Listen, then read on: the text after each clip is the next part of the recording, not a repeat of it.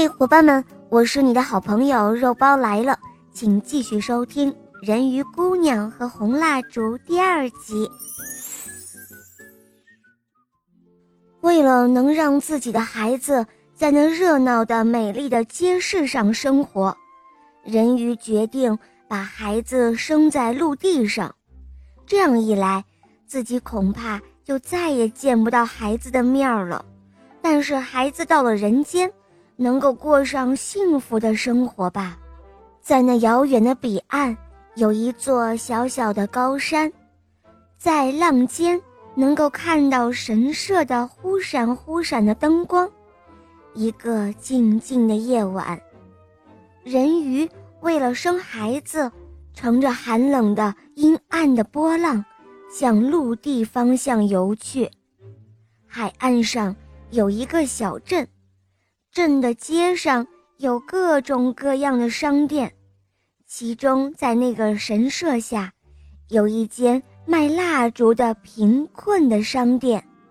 在这商店里住着一对年老的夫妇，老大爷制造蜡烛，老大娘在店里卖蜡烛。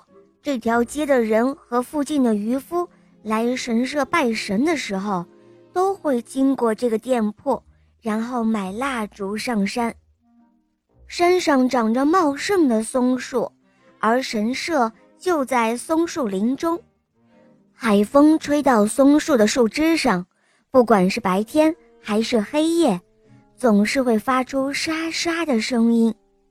在远远的海上，每天晚上都能够见到那神社的闪亮的烛光。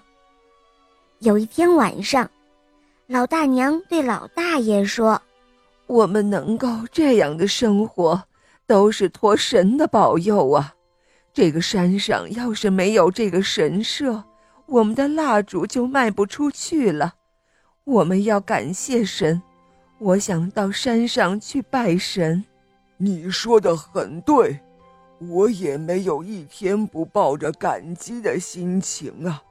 从内心里膜拜神明的，只是因为太忙，不能够经常上山去参拜。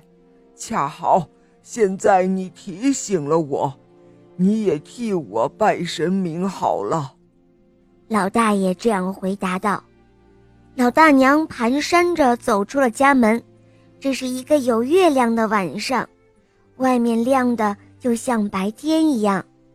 他进入神社拜完了神，下山的时候，在石阶上看到了一个正在啼哭的婴儿。